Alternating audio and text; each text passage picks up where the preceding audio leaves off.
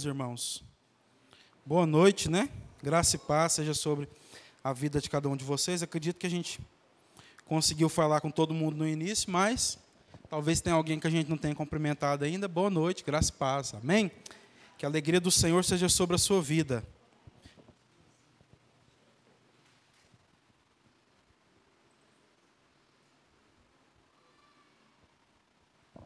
Sou meio cego, quanto mais alto tiver, melhor para mim. Amém? Quero convidar você a abrir a palavra de Deus no salmo mais conhecido das Escrituras, né? O mais famoso. Quantos sabem qual, qual é? Salmo 23, exatamente. A gente quer falar hoje, irmão, sobre a alegria da entrega, amém? Salmo 23. A gente vai ler todo ele, até porque não é tão longo, né? Para a gente poder falar um pouco, uma vez que a gente está nesse período onde a gente vai fazendo planos, né? É, inevitavelmente nós vamos colocando expectativas sobre o ano que se inicia, né? Sonhando, né? E não tem nada de errado nisso, porque na verdade, o problema está quando a gente deixa de sonhar, né? Quando a gente deixa de fazer planos. Mas a gente precisa fazer planos, né? Que dizem respeito também àquilo que é a vontade do Senhor para nós. Não só sobre projetos que a gente tem, né? E queremos desempenhar com a força do nosso braço. Por isso que eu quero compartilhar com os irmãos essa palavra que fala sobre a alegria da entrega. E a palavra de Deus diz assim: O Senhor é meu pastor, nada me faltará. Ele me faz repousar em pastos verdejantes. Leva-me para junto das águas de descanso. Refrigera-me a alma. Guia-me pelas veredas da justiça, por amor do seu nome. Ainda que eu ande pelo vale da sombra da morte, não temerei mal nenhum, porque tu estás comigo. O teu borjão, o teu bordão e o teu cajado me consolam. Prepara-me Preparas-me uma mesa na presença dos meus adversários. Unges a minha cabeça com óleo, e o meu cálice transborda. Bondade e misericórdia certamente me seguirão todos os dias da minha vida, e habitarei na casa ou na presença do Senhor para todo o sempre. Amém? Benção demais, né?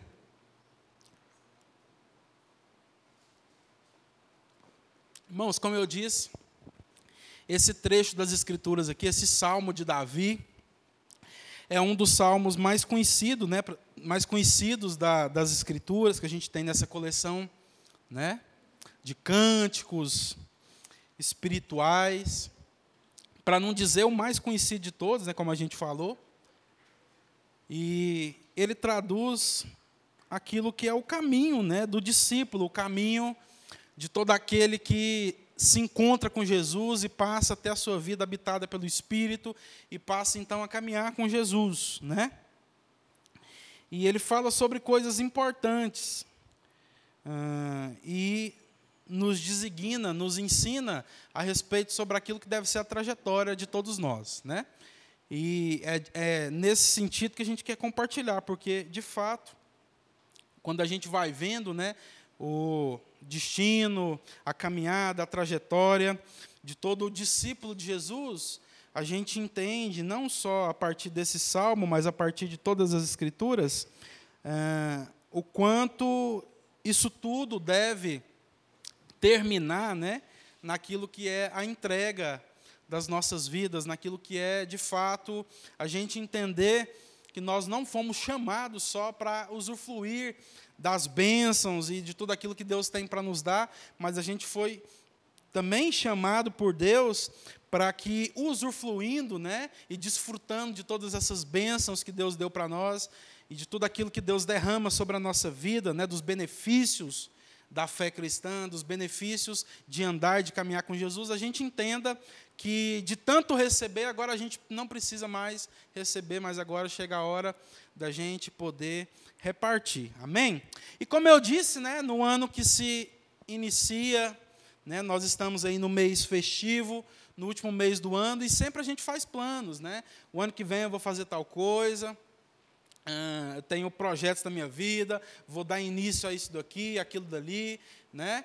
É, vou melhorar nisso, vou mudar esses hábitos, vou, ah, de fato, estabelecer outros hábitos que sejam saudáveis para a minha vida.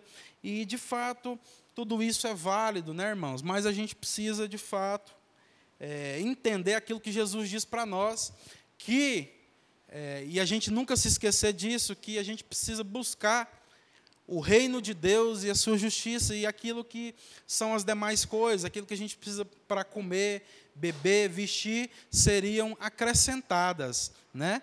De forma que a gente de fato coloque as coisas de Deus, coloque o propósito de Deus e não se torne gente distraída com aquilo que o mundo tem a oferecer para a gente. Amém? E esse salmo fala exatamente disso. Ele começa falando que o Senhor é meu pastor e nada me faltará. Né? E esse é o testemunho da ovelha, o testemunho daquele que é encontrado por Jesus, o testemunho daquele que é chamado, o testemunho daquele ao qual Deus ah, ressuscita dos mortos, traz para a vida, né, sopra de novo esse sopro de, do Espírito nas suas narinas. Ah, e esse é o nosso testemunho quando a gente inicia a nossa jornada de fé cristã. Né? Quantos de nós aqui, se a gente pudesse testificar, testemunhar, não diria que, principalmente no início da nossa fé cristã, é um momento em que Deus cuida de nós, é um momento em que a gente se sente abastecido né, com tudo aquilo que diz respeito ao cuidado de Deus para as nossas vidas. Né? Então, no início da nossa fé, quando a gente ainda está precisando ver as coisas para crer, como Tomé, né, é, a gente experimenta né, daquilo que são essas experiências com Deus que fazem a gente poder declarar: O Senhor é meu pastor e eu de nada tenho falta, nada me faltará. Né? E o salmista continua falando sobre a vida dessa ovelha que está aí iniciando a sua fé. Né? E ele expressando ainda o cuidado de Deus para com a vida dela, né? É, ele diz: Ele me faz repousar em pastos verdejantes, leva-me para junto das águas de descanso, refrigera a minha alma, guia-me pelas veredas da justiça por amor do seu nome. Então, essa é a nossa experiência, né, irmãos? Nós somos cuidados por Deus, o Senhor faz a gente experimentar muitas coisas nele, e no início da nossa fé a gente consegue também é, desfrutar de experiências com Deus, do cuidado de Deus, né? É, de forma que a gente fica e a gente vive uma, uma fase da nossa jornada de fé como essa ovelha aqui, né? Caminhando, andando, vivendo em pastos verdejantes. O que é melhor para uma ovelha, para um animal que come, né? come pasto do que estar num lugar, num ambiente onde a comida, onde aquilo que ele necessita para a sua sobrevivência mais básica existe em abundância, não é mesmo? Então essa ovelha ela está nutrida, essa ovelha ela está completamente suprida. Por quê? Porque ela tem com abundância aquilo que ela precisa como alimento mais básico. E ela tem, né, é, não somente é, vivendo nesses pastos verdejantes, mas ele, é, é, o salmista expressa aqui essa caminhada inicial da ovelha, dizendo que o pastor ele leva é, essa ovelha para junto das águas de descanso, para um lugar de descanso, para um lugar de refrigério, para um lugar onde, de fato, é, a gente tem outra coisa que é fundamental para as nossas vidas, que é a água que simboliza a palavra de Deus. Né?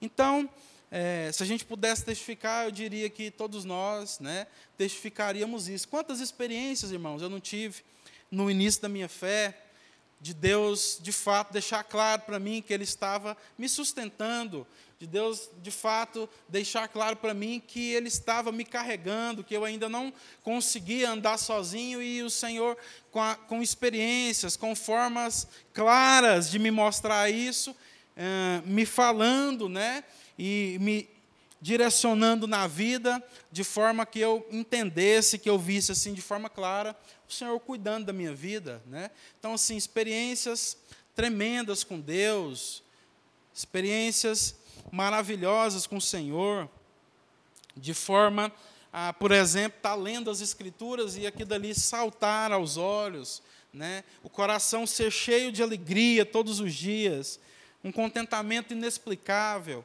um cuidado de Deus, uma presença de Deus assim que ah, a gente ficava até maravilhado, não é que hoje não tenha mais, né? mas no início parece que isso é muito claro.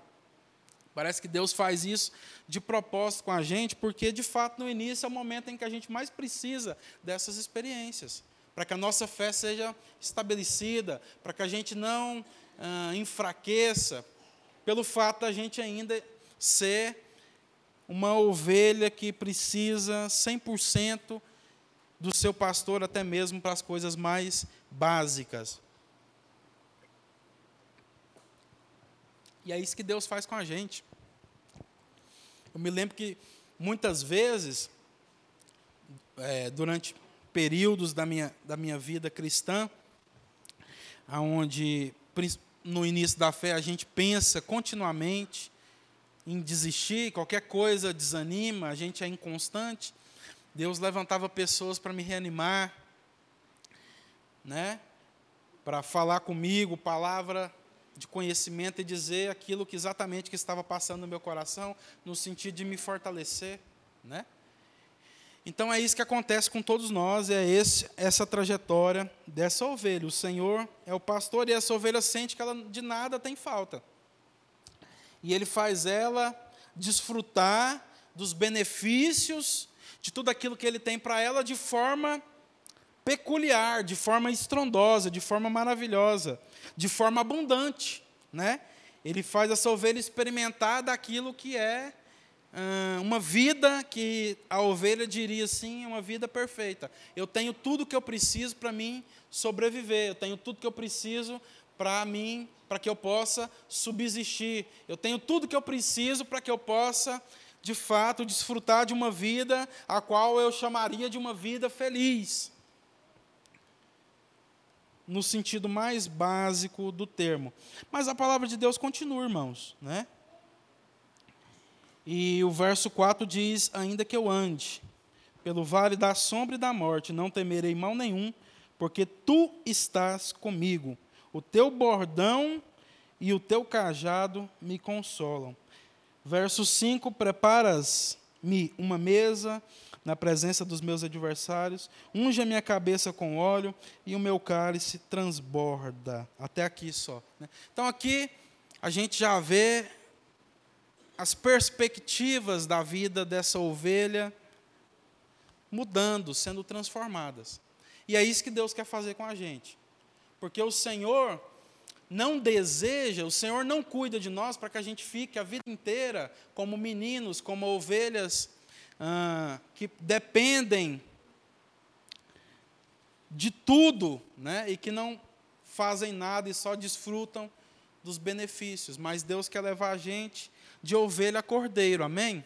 Então a gente precisa crescer para que a gente possa desfrutar, para que a gente possa experimentar de uma alegria que é diferente. Presta atenção, meus irmãos. Existe uma alegria que é genuína, que é verdadeira, que é a alegria da gente enxergar o cuidado de Deus com a gente.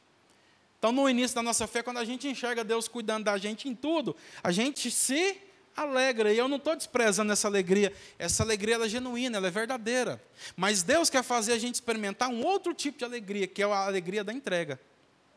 Que a alegria que Paulo fala para nós, lembrando daquilo que eram as palavras de Jesus, que a gente não tem registrado nos evangelhos, mas a gente tem registrado lá em Atos, e possivelmente alguns dos discípulos que caminharam com Jesus quando ele estava aqui na terra, disseram para Paulo aquilo que o próprio Jesus já tinha dito, e Paulo lembra lá em Atos 20, né, e diz que, lembrando das palavras do próprio Jesus, que mais bem-aventurado é dar do que receber. Então, existe uma alegria da gente receber, existe uma alegria da gente desfrutar dos benefícios de Deus, mas a gente só vai experimentar, a gente só vai poder testemunhar daquilo que de fato é a alegria da entrega, se a gente sair desse lugar onde a gente só desfruta dos benefícios e assumir a responsabilidade de quem está crescendo nesse discipulado, de quem está crescendo nessa vida, de quem está se tornando uma ovelha madura, até que ela possa se tornar um cordeiro que entrega, um cordeiro que entrega o quê? Entrega a sua vida. Não só mais desfruta dos benefícios, mas agora desfrutado, os benefícios já desfrutados, ela agora já entende que Deus fez tudo aquilo ali por ela, não para que ela pudesse ficar folgada, preguiçosa, mas para que Deus, Deus fez tudo aquilo ali por ela, porque naquele momento ela precisava ser sustentada no sentido mais básico daquilo que de fato significa ser sustentado. Porque eu sei que todos nós, do começo ao fim da nossa trajetória cristã, da nossa jornada, somos sustentados pelo Senhor.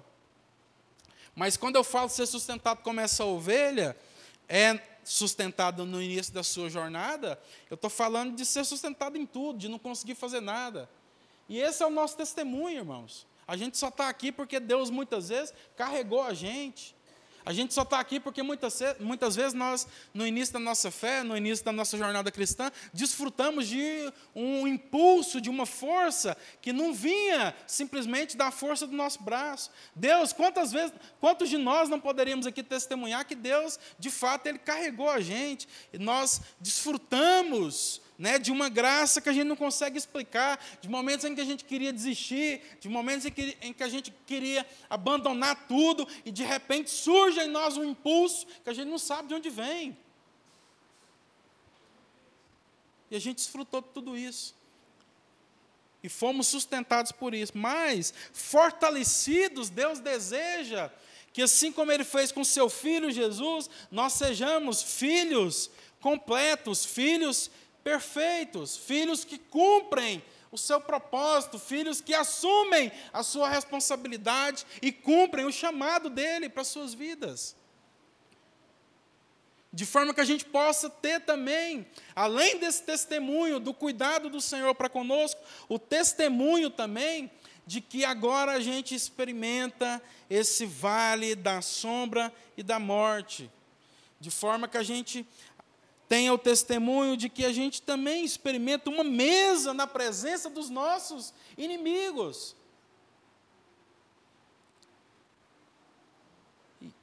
Para que nessa mesa a gente entenda que a entrega somos nós mesmos.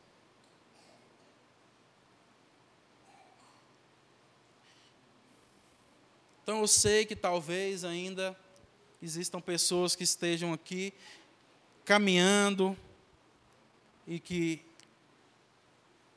tenham um testemunho daquilo que é a ovelha andando nos pastos verdes. E andando, vivendo em meio a águas de descanso, né? E está tudo certo, irmãos, não tem problema nenhum nisso.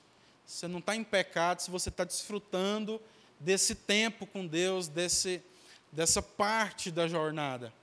Mas eu quero dizer que Deus não tem só isso para você, para mim e para nós.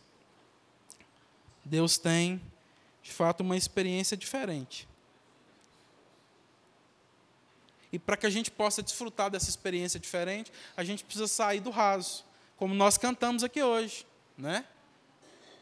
Por quê? Porque quando a gente está desfrutando desse ambiente de cuidado paternal de Deus de forma mais básica e em todas as coisas, né, no sentido de a gente não fazer nada e só colher, só, só desfrutar dos benefícios, a gente ainda está em águas rasas. Porque no fundo a gente ainda está pensando que a gente controla. Não, então, né, é, eu é bom demais, né, caminhar com Jesus, viver essa vida, por quê? Porque eu posso desfrutar de tudo. Olha, olha o que, que Deus me deu, né? Como diz aquele menino lá que se tornou baterista da igreja, né? ele falou, não era nada, né?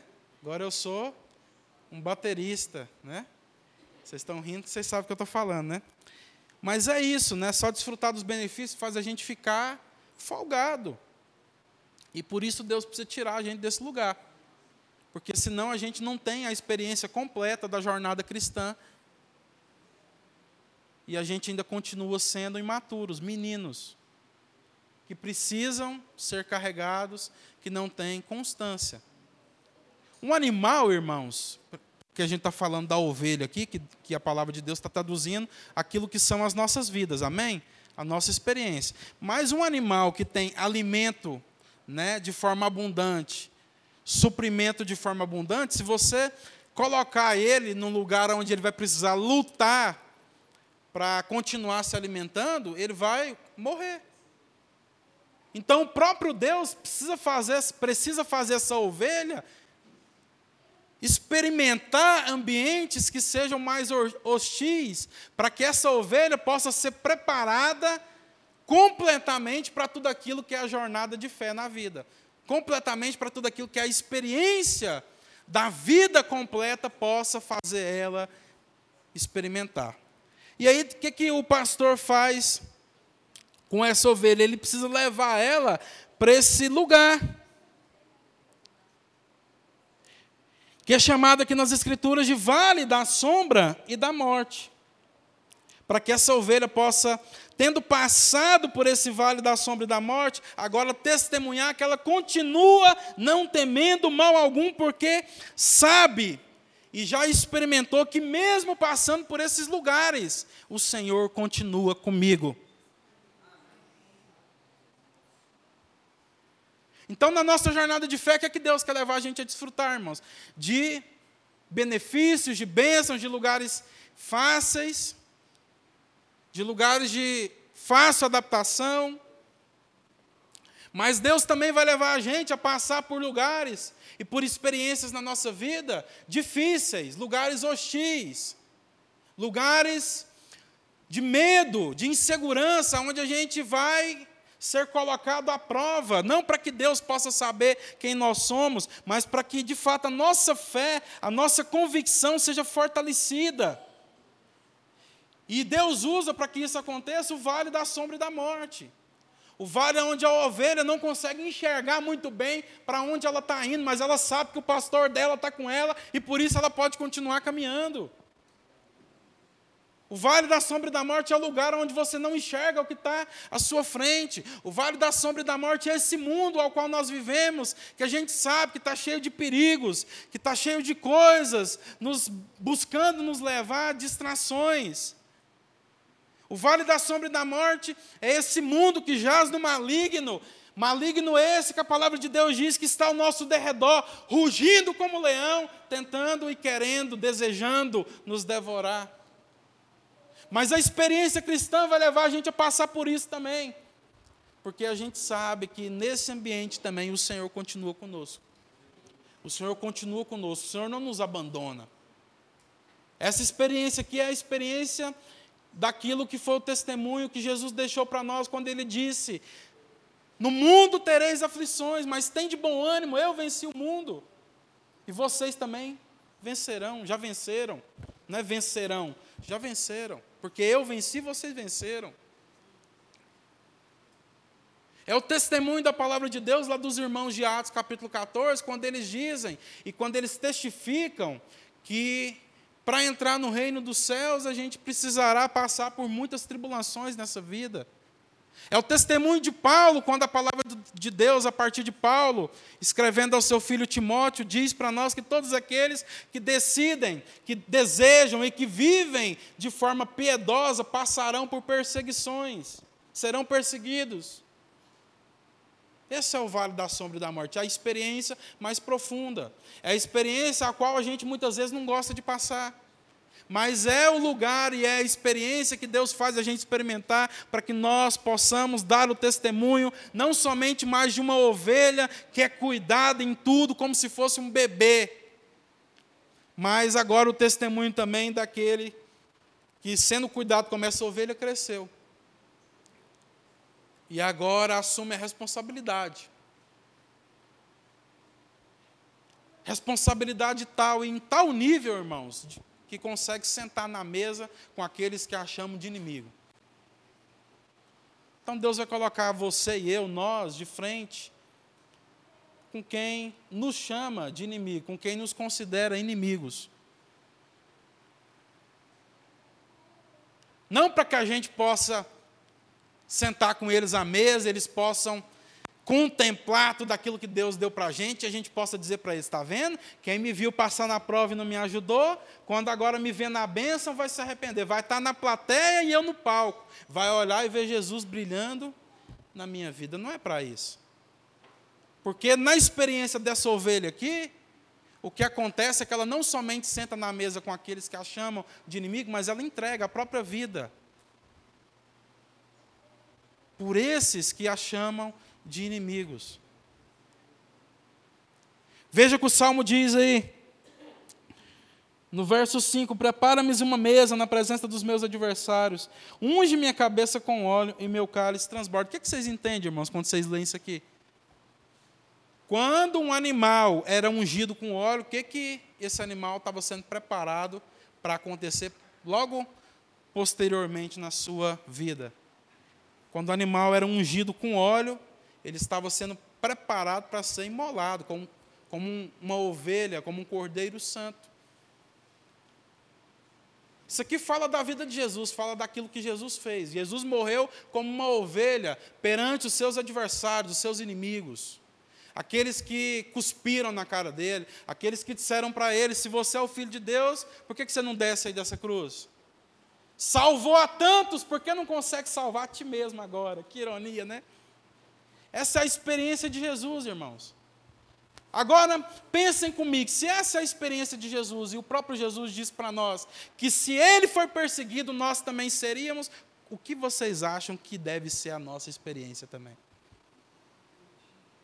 A gente ainda está acostumado com um tipo de fé cristã que fica olhando para a cruz de Cristo, não no sentido daquilo que ela significa e representa para nós, mas no sentido de achar que ela vai nos poupar das circunstâncias da nossa vida. Então a gente se apega àquilo que Cristo fez, como se aquilo que Cristo fez fosse para que a gente não mais sofresse.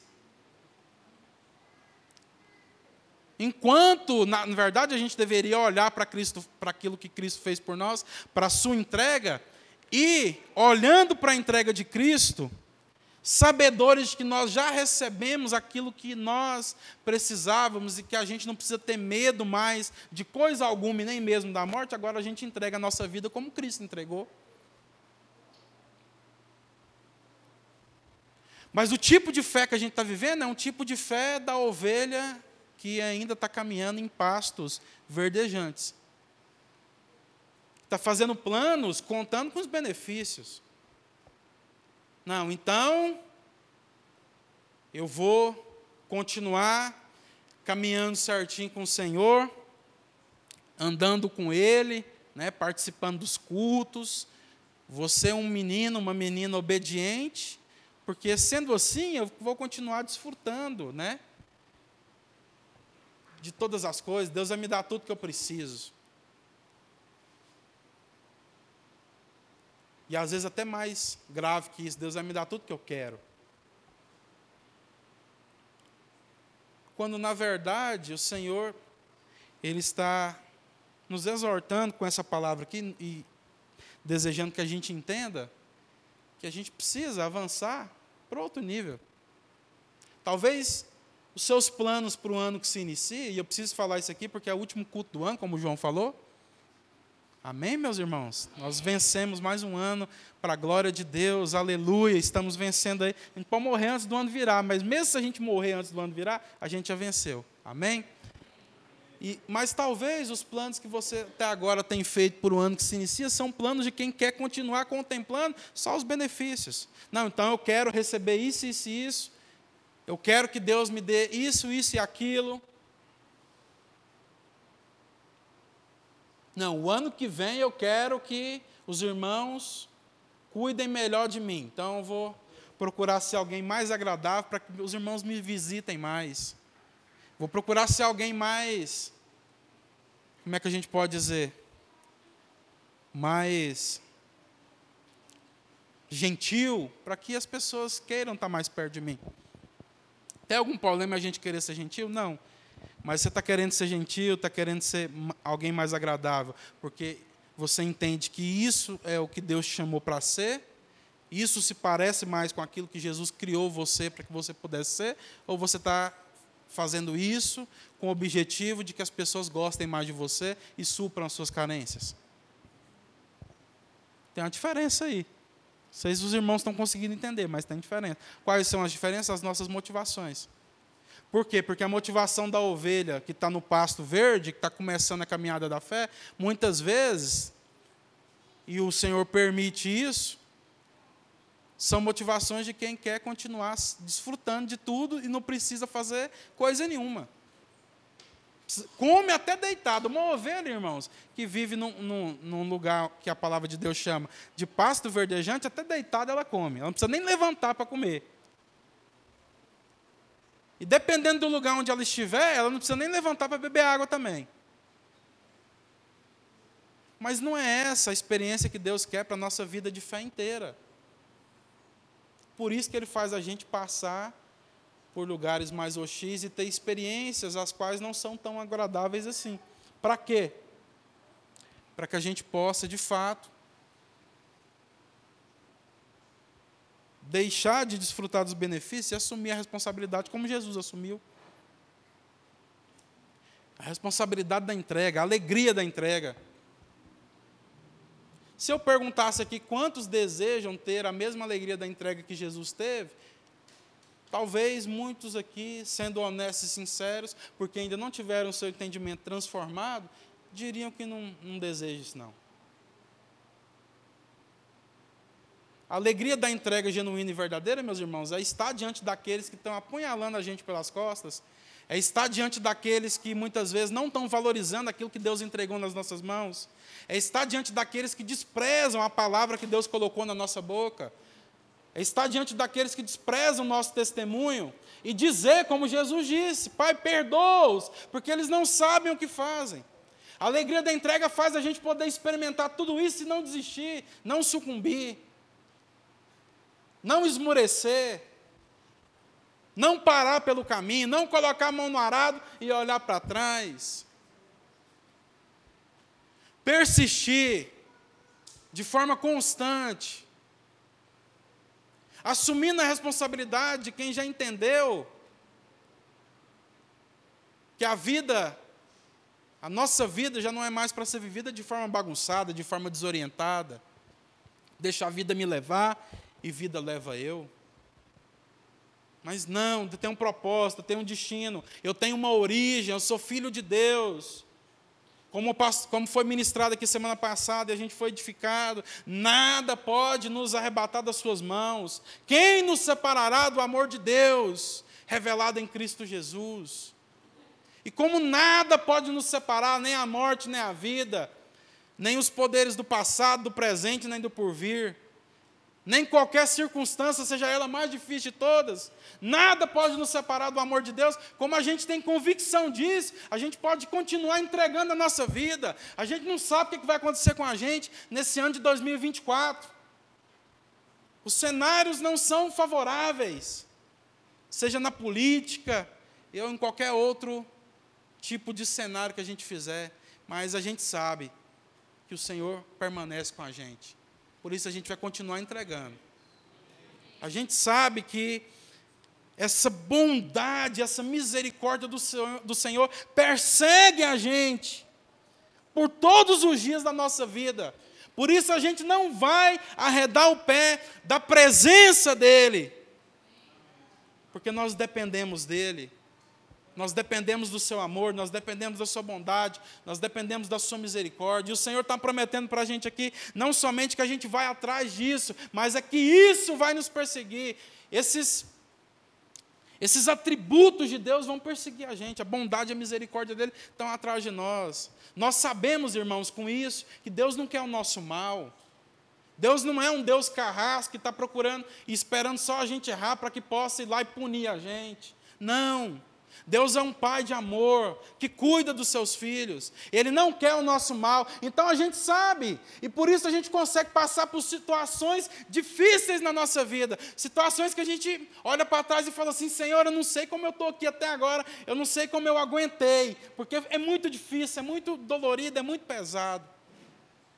Mas a gente sabe que o Senhor não quer o nosso mal. E o mesmo Pai que permitiu a gente passar por essas situações cuida da gente sustenta a gente com a sua bondade e com a sua misericórdia, para que a gente não desista. Então, no fim de tudo, só para me encerrar aqui, de forma, se a gente analisar assim de forma profunda, nesse sentido a experiência é a mesma. Porque tanto a ovelha que está iniciando a sua fé lá no pasto verdejante, junto a águas de descanso, ela depende 100% de Deus, quanto a ovelha que, mesmo passando por experiências difíceis, depende 100% do Senhor também. O que muda é que nessa segunda experiência, a qual Deus quer levar todos nós a passar, a gente também age, a gente põe o pé sobre as águas, a gente responde, a gente já não fica mais parado só recebendo, a nossa mentalidade muda. Então agora eu sei que eu preciso assumir a minha responsabilidade de entregar a minha vida pelos meus irmãos, mas no fundo eu sei também que eu dependo do Senhor para isso. E por isso eu oro, por isso eu tenho, preciso ter uma vida de constante entrega ao Senhor. Porque mesmo sabendo disso e desejando entregar, meus irmãos, se a gente não mudar os nossos hábitos, e se a gente não voltar àquele lugar de depender de Deus, em oração, em leitura e meditação das Escrituras e principalmente, para dizer realmente principalmente, porque eu creio que é algo fundamental, estar na comunhão.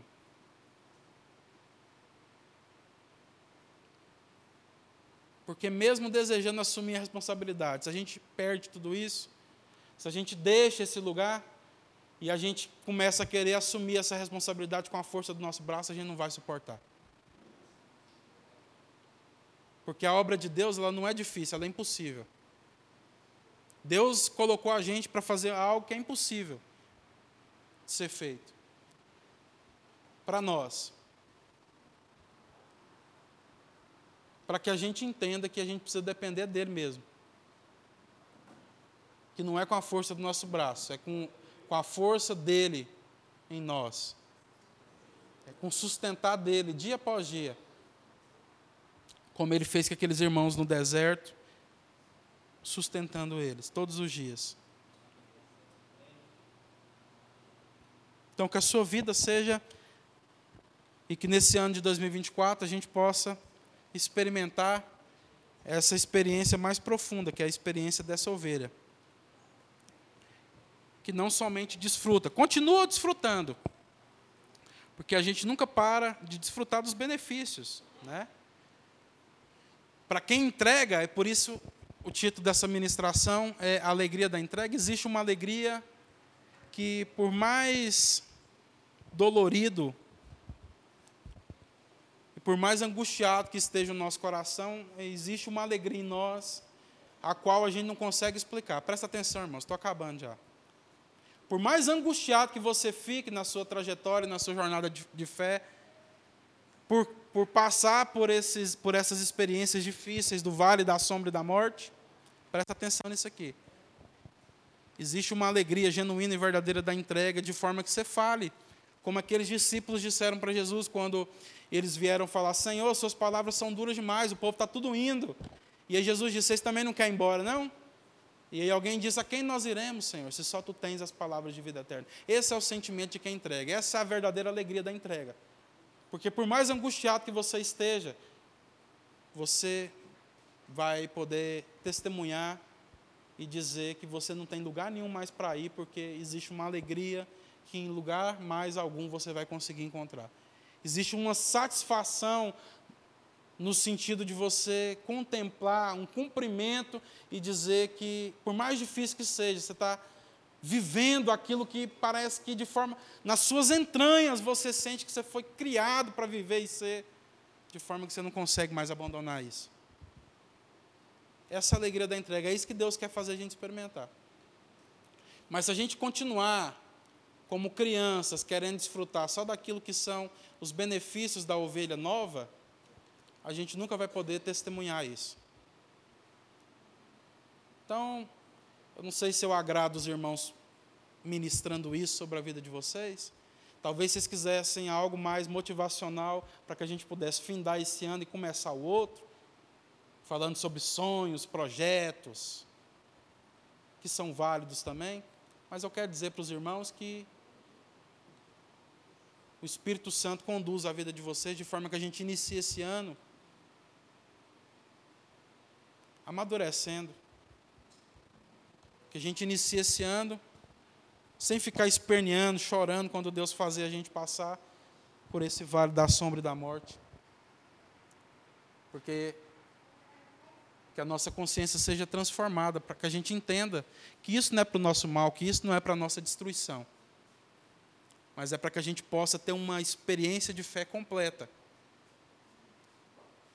Para que a nossa vida traduza, assim, aquilo que foi a vida e a jornada de Jesus. Jesus, quando menino lá, vocês acham que com Jesus foi diferente? Analisa a vida de Jesus. Quando ele foi menino lá, Deus cuidou dele. Cuidou ou não cuidou, irmãos? Como criancinha, era alguém inofensivo, não tinha como se defender. Herodes queria matar as crianças lá, porque os reis foram lá e disseram para ele que o rei tinha nascido. Deus dá direção para o pai dele, leva ele para o deserto, cuida deles, eles recebem coisas, né, bens materiais, ouros, incenso e mirra, de forma que eles conseguem ali vender isso e ser sustentados. Depois, quando quem estava perseguindo morre, Deus se revela a José de novo e diz: José, pode voltar. Mas a vida de Jesus parou só nisso? Não. A vida de Jesus não parou nisso. Jesus foi sustentado. Você fala da nossa vida, irmãos. Mas Jesus terminou sua vida entregando. Quando ele era criança, Deus não permitiu que ele morresse. Quando o rei estava matando todas as crianças que estavam nascendo. De até dois anos de vida, se eu não estou enganado. Mas quando era a hora de Jesus se entregar, Deus permitiu que ele se entregasse também. Deus não poupou. Por quê? Porque o cumprimento do propósito dele, quando ele era criança, era, era continuar vivo.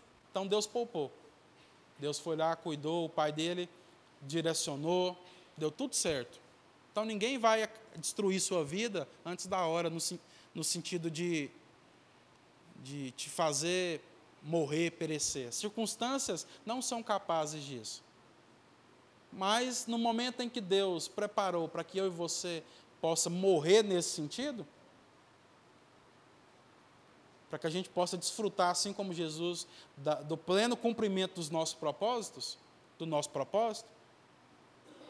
Quando essa hora chegar, irmãos, que você tenha plena convicção, como Jesus teve, de dizer assim: foi para essa hora que eu vim. E eu não vou fugir. Para que você possa experimentar uma experiência de fé completa para que você possa amadurecer. Que nesse ano de 2024 você, nós possamos amadurecer. Porque é isso que significa ser cristão, pequeno Cristo. Então, tudo aquilo que Cristo experimentou, a gente vai experimentar também. Eu não sei se te falaram isso ainda, mas prazer, esse é o Evangelho. Aquilo que Cristo experimentou, a gente vai experimentar. Aquilo que Cristo passou, a gente vai passar. Mas porque ele venceu, a gente precisa ter medo, porque a gente já venceu também. Amém. Em nome de Cristo Jesus. Amém? Feche seus olhos, quero orar por